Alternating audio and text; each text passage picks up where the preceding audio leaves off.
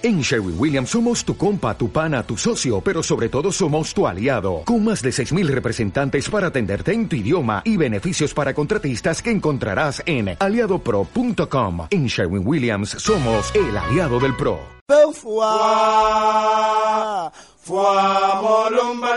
¿Conoces la historia de Macandal? Acá te la contamos. François Macandal nació en 1704 en la actual Guinea, en África. Los europeos lo esclavizaron y lo llevaron a Haití, que era una colonia francesa.